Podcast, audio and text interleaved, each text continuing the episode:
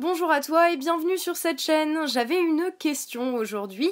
Est-ce que tu te souviens de cette fameuse scène dans le dessin animé Robin des Bois où l'enfant lapin se fait voler sa pièce d'anniversaire par le shérif de Nottingham? En voyant cette scène, on s'était tous dit mais quel salaud ce shérif. Il fait genre c'est les taxes pour pouvoir prendre leur tout dernier écu à des gens qui ont rien à bouffer. Eh bien figure-toi que le shérif de Nottingham a inspiré un personnage bien réel. Il s'agit de Yannick Berthema qui est conseiller municipal les Républicains à Pontoise, qui était adjoint au maire entre 2011 et 2014, une période pendant laquelle il était trésorier d'une association. Et de cette association, il a été reconnu coupable d'avoir détourné 150 000 euros. Je ne sais même pas comment vous dire de quoi l'assaut s'occupait tellement c'est hallucinant niveau moralité sur 20. Ces 150 000 euros, il les a détournés d'une association pour aider les enfants handicapés.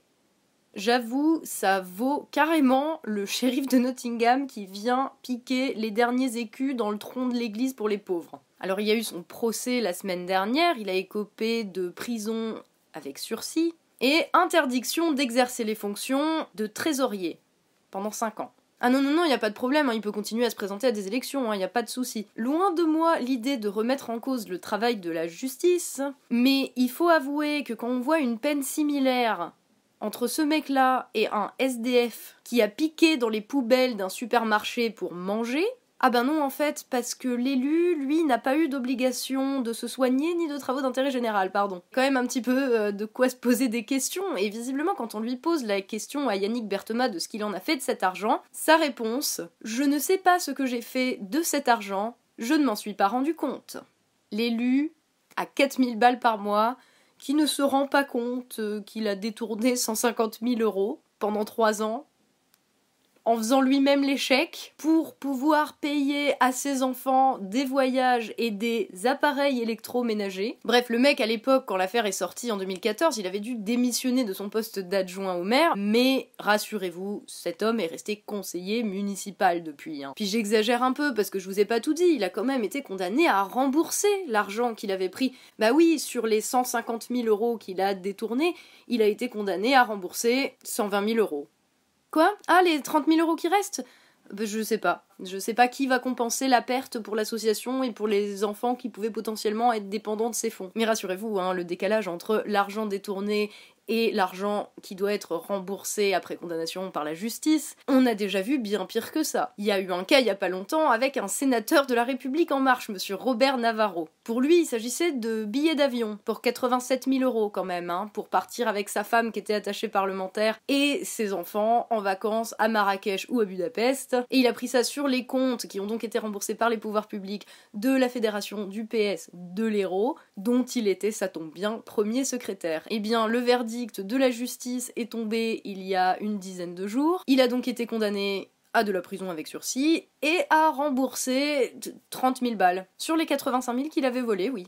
Ce qui me fait quand même un petit peu halluciner, c'est que pendant ce temps-là, un SDF qui vole un paquet de pâtes, un paquet de riz et une boîte de sardines se retrouve lui en tôle ferme pas de sursis. Hein. Alors oui, il était allé voler des trucs chez des gens et pas dans un supermarché par exemple. Mais tu te dis que si les gens ils ont que du riz, des pâtes et des sardines en boîte à piquer chez eux de bouffe, c'est que niveau train de vie, ils doivent être plus proches de la famille Lapin que du shérif de Nottingham hein, quand même. Hein. Mais n'empêche que ça illustre bien le deux poids, deux mesures, comme dans le dessin animé où ils finissent par emprisonner toute la population de Nottingham parce qu'ils peuvent plus payer leurs taxes et qu'ils osent dire que c'est dégueulasse que le shérif leur pique leurs sous. Le problème, c'est pas qu'on punisse des gens qui ont commis des vols. La question de savoir si euh, avoir faim est une bonne raison de voler quelque chose, c'est une question qui relève plus de la morale, et chacun a son avis là-dessus, et ça dépend souvent du cas en plus. Ce qui m'intéresse moi, c'est le sens politique de ces condamnations mises en parallèle, quand on les compare au sein d'un même tout assez cohérent finalement. C'est pas vraiment une question de savoir si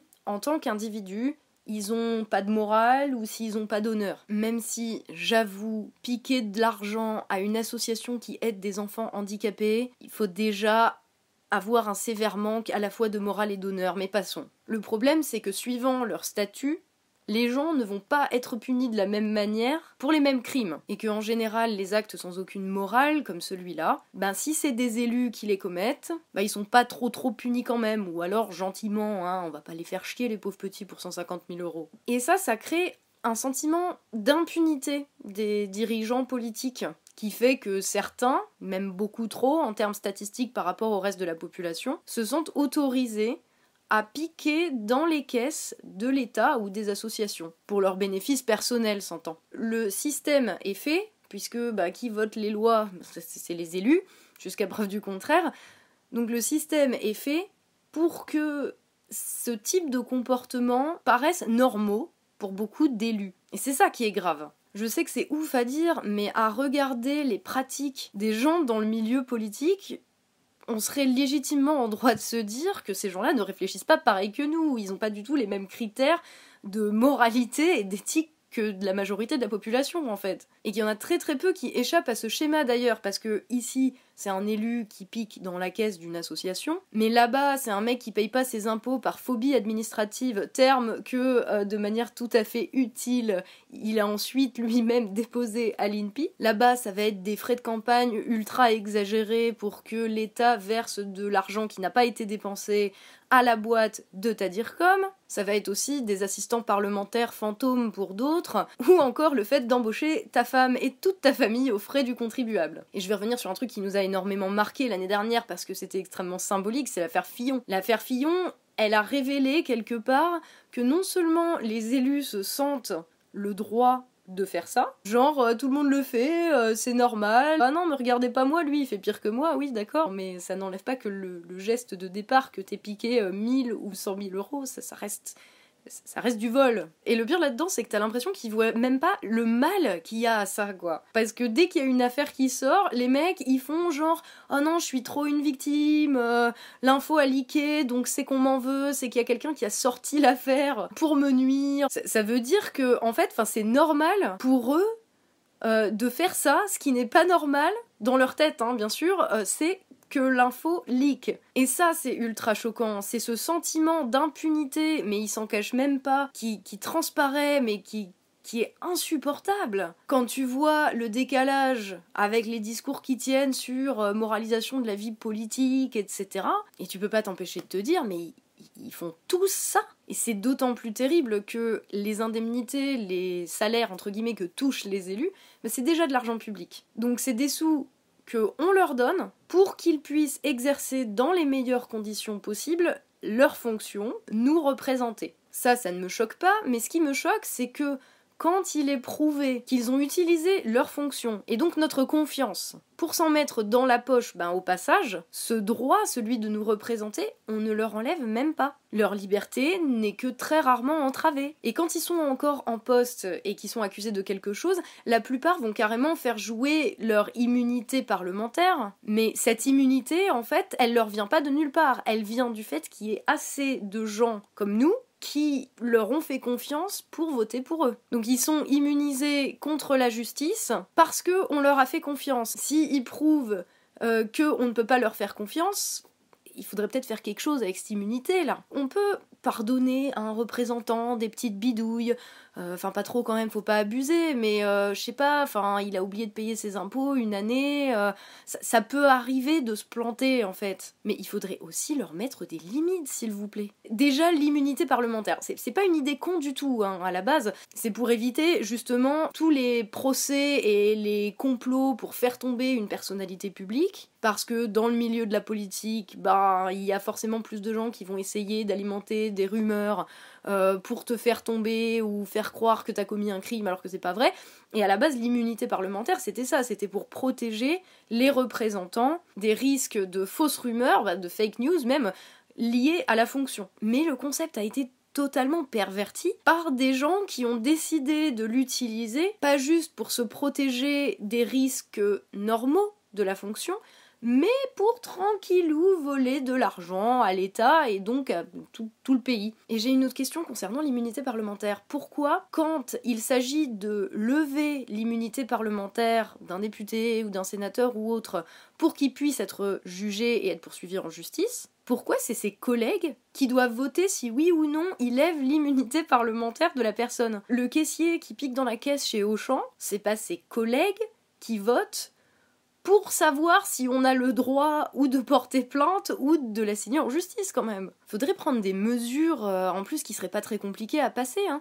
Par exemple, un élu qui est reconnu coupable par la justice d'avoir détourné des fonds euh, ou euh, volé de l'argent à l'État ou à des collectivités ou à des associations en profitant de ses fonctions, que cette personne-là ne soit plus jamais autorisée à se présenter à une élection qu'ils soient inéligibles à vie et qu'il y ait tellement la honte sur eux d'avoir fait ça que mais plus jamais ils osent présenter leur visage avec le petit sourire devant les Français en disant votez pour moi.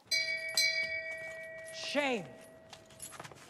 Shame. Ouais non, on va peut-être pas aller jusque là parce qu'il y a moyen que ça soit pas très beau à voir en fait. En volant de l'argent public, tu ne mérites pas le droit de représenter les Français. Et puis euh, je sais pas, mettre un minimum de ce que tu dois rembourser, parce que c'est quand même pas normal que euh, si tu voles 100 000 balles, tu puisses être condamné qu'à rembourser 10 000. Ça va pas, ça, il y a un problème dans le raisonnement. Donc, qui doivent rembourser au minimum la somme qu'ils ont volée ou détournée, même si personnellement j'aurais tendance à dire euh, au moins deux fois juste histoire de leur apprendre un petit peu la vie, ce serait peut-être une idée, histoire de bien leur faire comprendre que les actes ça a des conséquences et que on ne se fout pas de la gueule des Français en toute impunité non plus. Ce ne serait après tout que justice. Voilà, merci d'avoir été avec moi dans cette vidéo. N'hésitez surtout pas à me dire ce que vous pensez dans les commentaires. Est-ce que vous pensez qu'il faut euh, des règles beaucoup plus strictes pour encadrer les élus et la manière dont ils peuvent euh, se démerder pour piquer de l'argent à l'État ou pas? Donc dites-moi tout dans les commentaires. Vous pouvez aussi bien entendu partager la vidéo si vous trouvez qu'elle est intéressante. Merci aux tipeurs qui me permettent de faire ce boulot. Je vous dis à la prochaine et bien sûr, prenez soin de vous.